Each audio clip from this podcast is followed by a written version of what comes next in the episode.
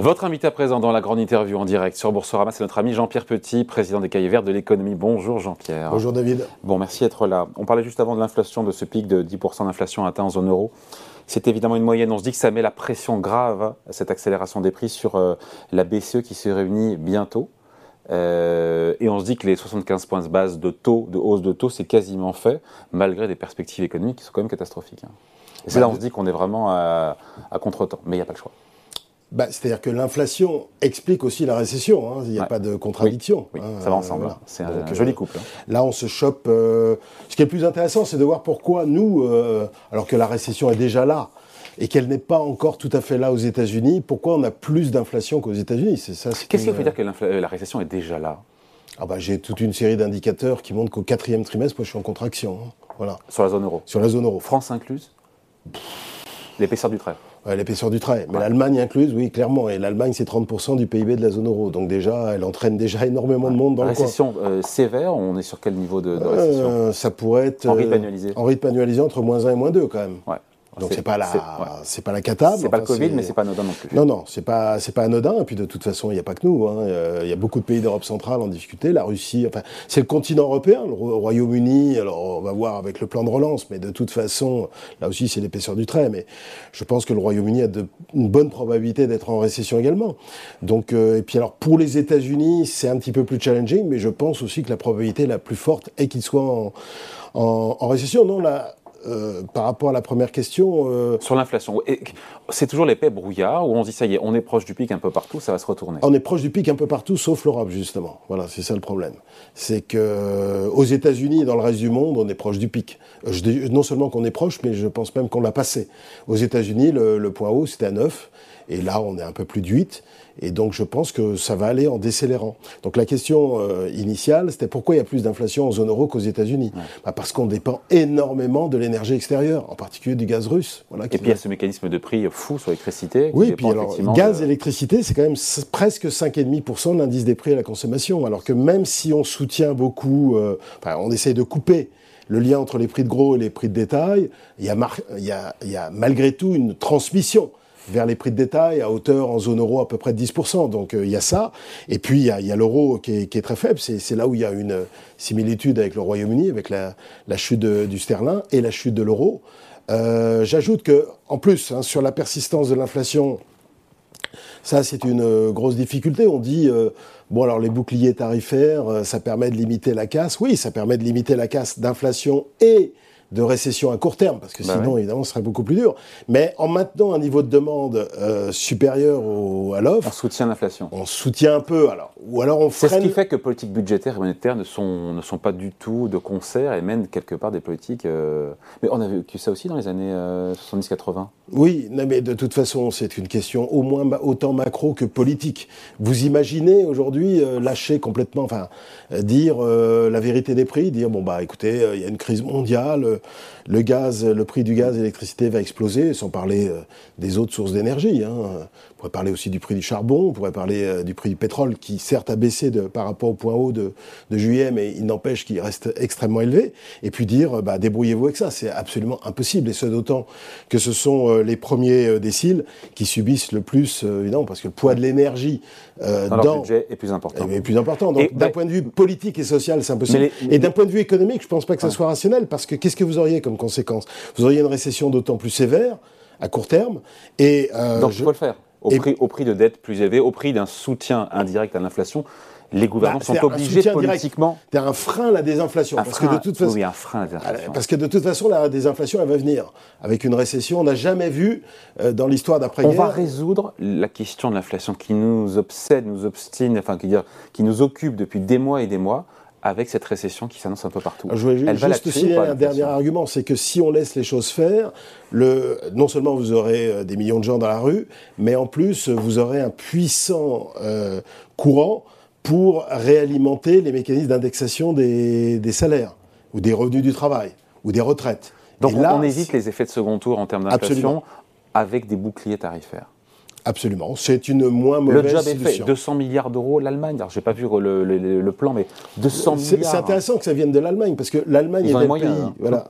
c'est pas seulement ça, c'est que c'est vraiment D'ailleurs, la situation illustre leur échec total en termes de, au moins de stratégie énergétique sur les, 15-20 dernières années. Et donc, ils ont une responsabilité non seulement sur la situation de leur propre pays, mais sur le reste de l'Europe, mais euh, également parce que c'était le pays qui était le plus favorable à la flexibilité des prix. Mmh. Et là, ils, viennent de, de, déclencher la semaine dernière. Ils sont pragmatiques, hein, pour le coup. Hein. Bah, ils n'ont pas le choix, pour des raisons aussi économiques. Et politiques. Et politiques. Donc, euh, ils en sont là. Et aujourd'hui, euh, c'est les plus grands consommateurs de charbon parmi les grands pays d'Europe, alors qu'il y a des écolos dans, dans le gouvernement. Mmh.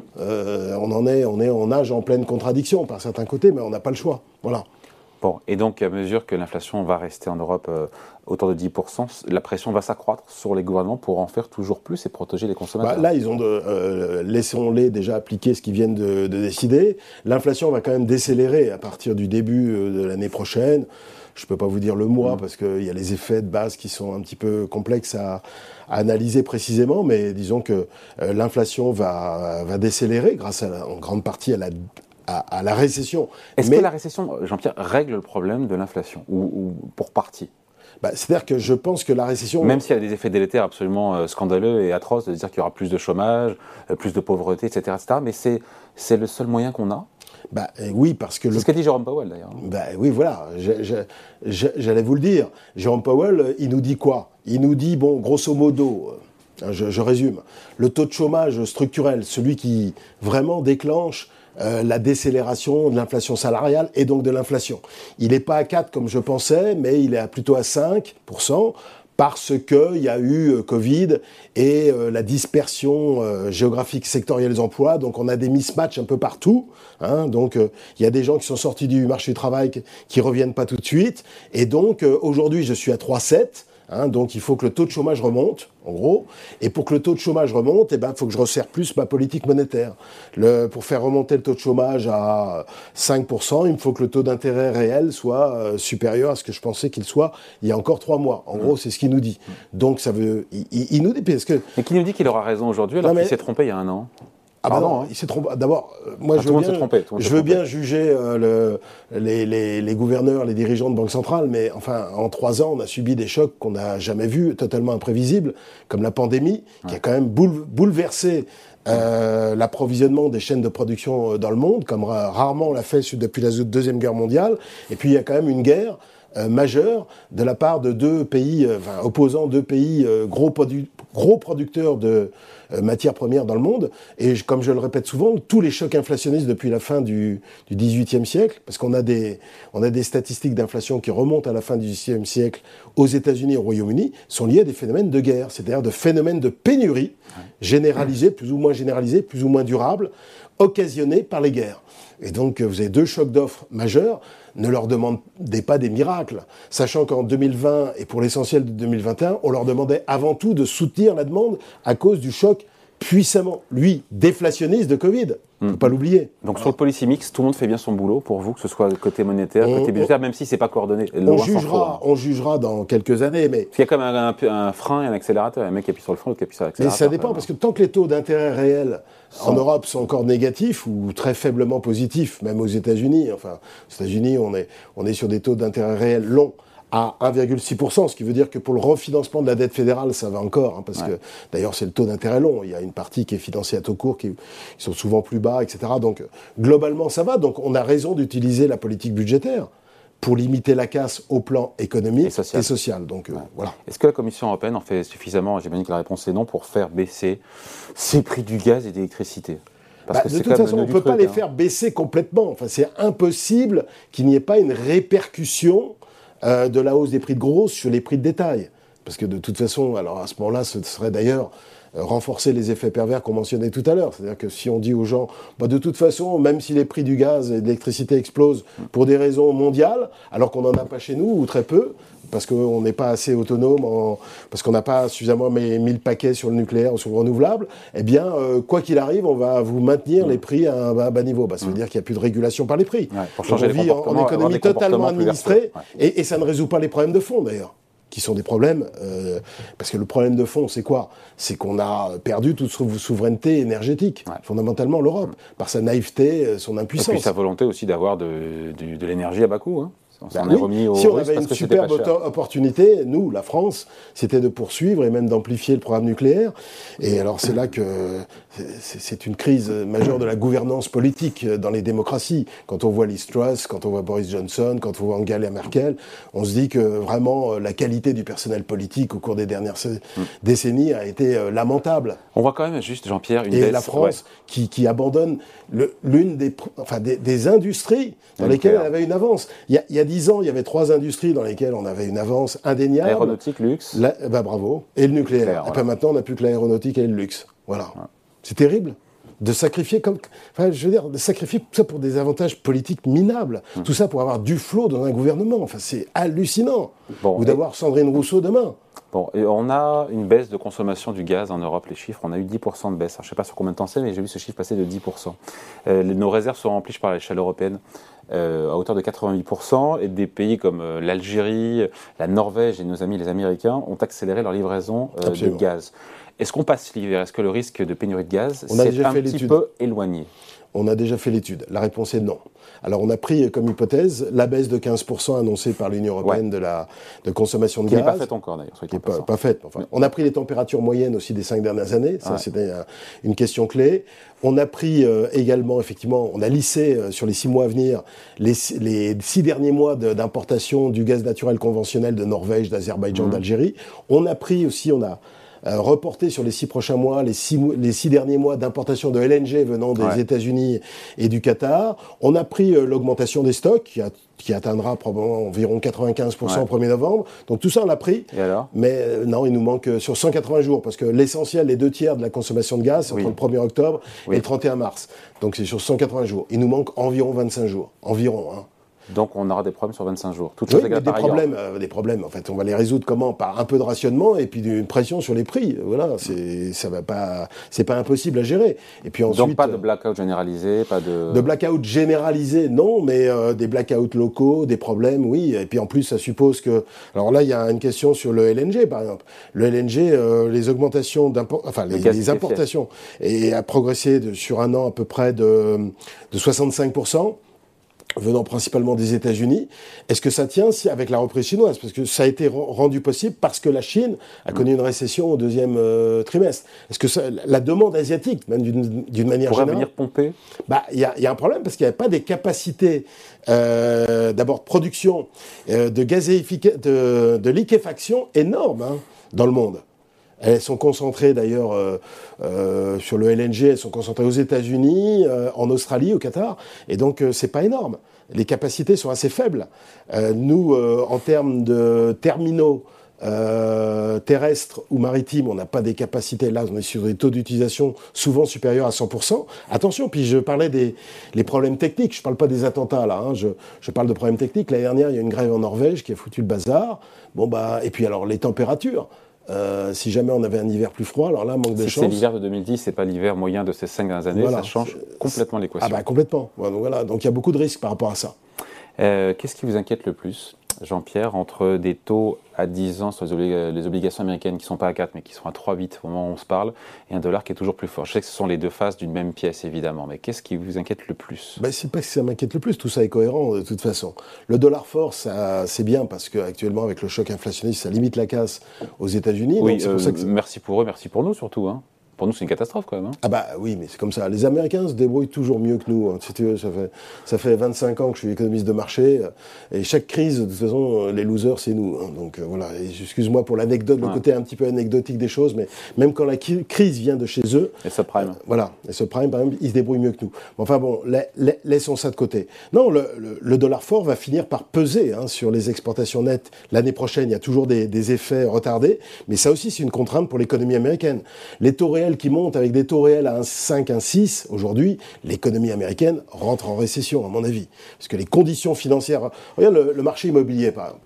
Il a pris, euh, je te disais tout à l'heure, environ 325 points de base de hausse sur On euh, est à le 30 ans. 6% sur le 30 ans américain. Euh, plus que ça même. hein. On 6 était quelques. euh, 6-8 euh, la semaine dernière. Enfin, j'ai pas je regarde pas euh, tous les jours, mais enfin, on était euh, à un niveau très très élevé. On a pris quasiment 325 ou un peu plus points de base depuis, en l'espace de quoi? Depuis la fin de l'année dernière.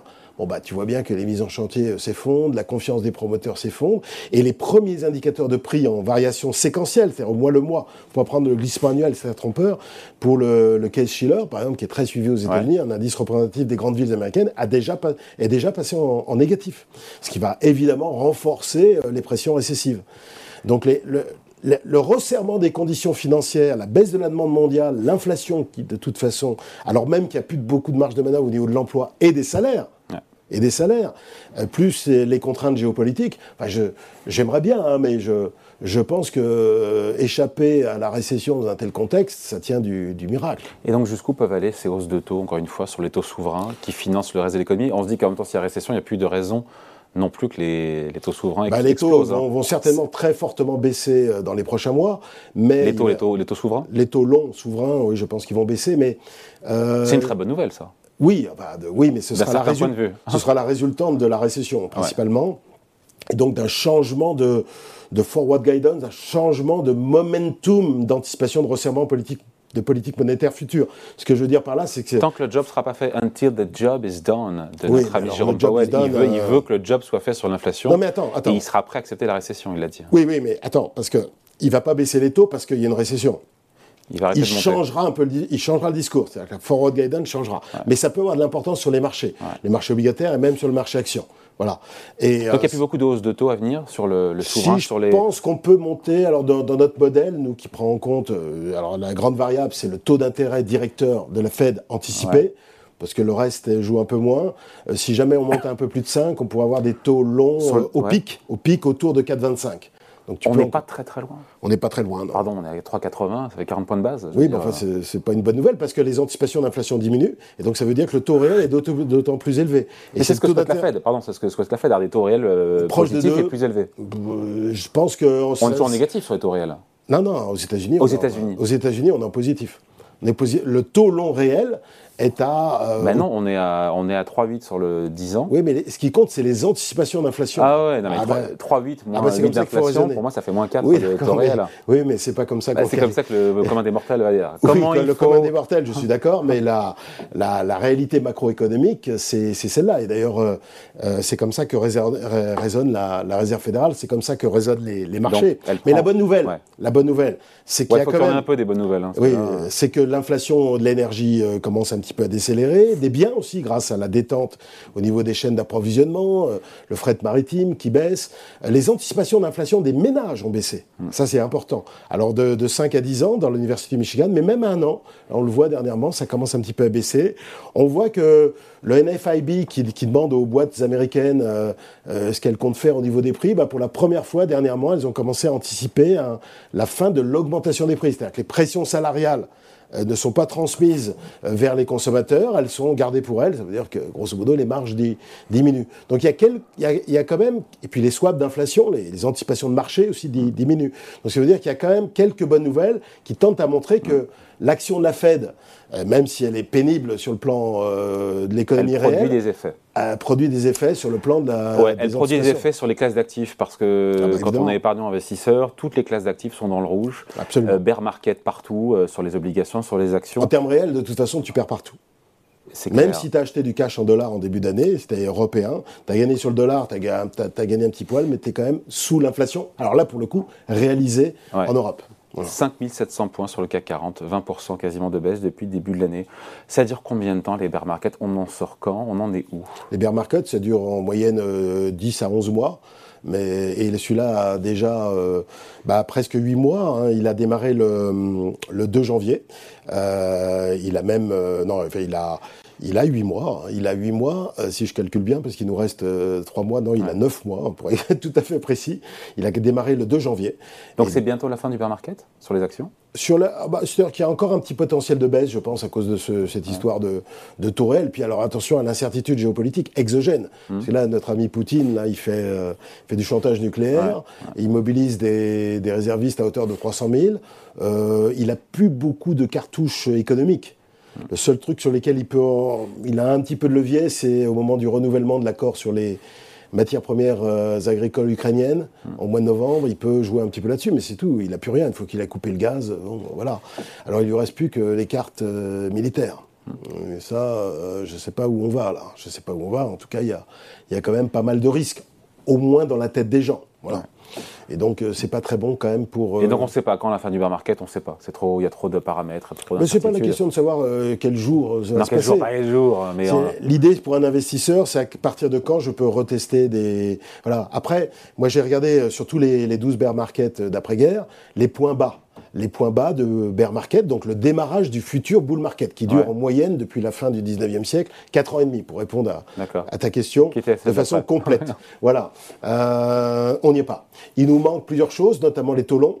En général, il faut que les taux longs baissent pour avoir un bull market. Il faut que le momentum d'anticipation de politique monétaire, justement, évolue favorablement.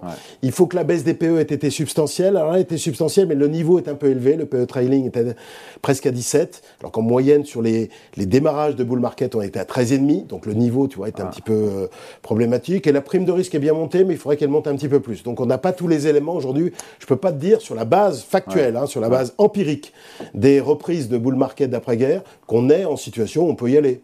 Non, tu peux tenter des trucs, mais sur des styles d'investissement particuliers, sur des, sur des stocks, sur des, sur des valeurs, sur des secteurs éventuellement. Mais tu ne, tu, tu, ne, aujourd'hui, tu ne renforces pas euh, agressivement ta position action. On finit là-dessus. Juste, qu'est-ce qui est pricé correctement par les marchés Qu'est-ce qui ne l'est pas À date, où on se parle? Bah, je pense que sur les taux longs, je te, je te l'ai dit, il y a un petit risque de hausse des taux. Euh, qui est plus haut qu'avant, mais c'est parce que la Fed a complètement révisé son, son, discours et que tu te dis qu'effectivement, euh, si le marché de l'emploi se calme pas assez rapidement, et je crains que sur le prochain chiffre, on ait encore beaucoup de création d'emplois, encore un peu de pression salariale qui ne sont pas suffisant, suffisantes. Donc il faudra attendre le chiffre d'inflation euh, du 13 octobre, je crois, celui du mois de septembre, où là, si on voit pas non plus qu'on a un corps CPI, c'est-à-dire l'inflation sous-jacente plus basse que prévu ou à un niveau plus faible que la dernière fois, on aura quelques difficultés. Donc, tu vois, tout ça est mauvais. Et donc, euh, tu as un petit pricing, un repricing des taux longs qui peut impacter euh, le, le marché. Donc, on peut, on peut, Et puis alors, un dernier point sur le marché action, parce que le vrai problème sur le marché action, c'est que les analystes prévoient encore des progressions oui, euh, de BPA, euh, alors que tu vas avoir une contraction des marges et que tu vas avoir une décélération de la croissance nominale. Attention, les BPA sont nominaux, hein, c'est-à-dire qu'ils accompagnent l'inflation. Donc c'est pour ça que tu avais encore des chiffres très positifs, mais euh, la croissance réelle va effectivement très fortement décélérer, même passer en négatif, mais la croissance nominale également, puisque l'inflation va diminuer. Donc euh, les prévisions de BPA, c'est probablement la, la, mauvaise surprise à venir sur les, les, marchés actions. Donc on reste un peu à l'écart Ou alors... On, on réintervient sur des styles d'investissement, sur des secteurs, sur des valeurs qui nous paraissent et devoir être bien protégé par rapport à des phases d'expansion de la version au risque. Voilà. Bon, super, merci de passer nous voir. Jean-Pierre Petit, donc président des Cahiers Verts de l'économie, invité de la grande interview en direct sur Boursorama. Salut. Salut, à bientôt.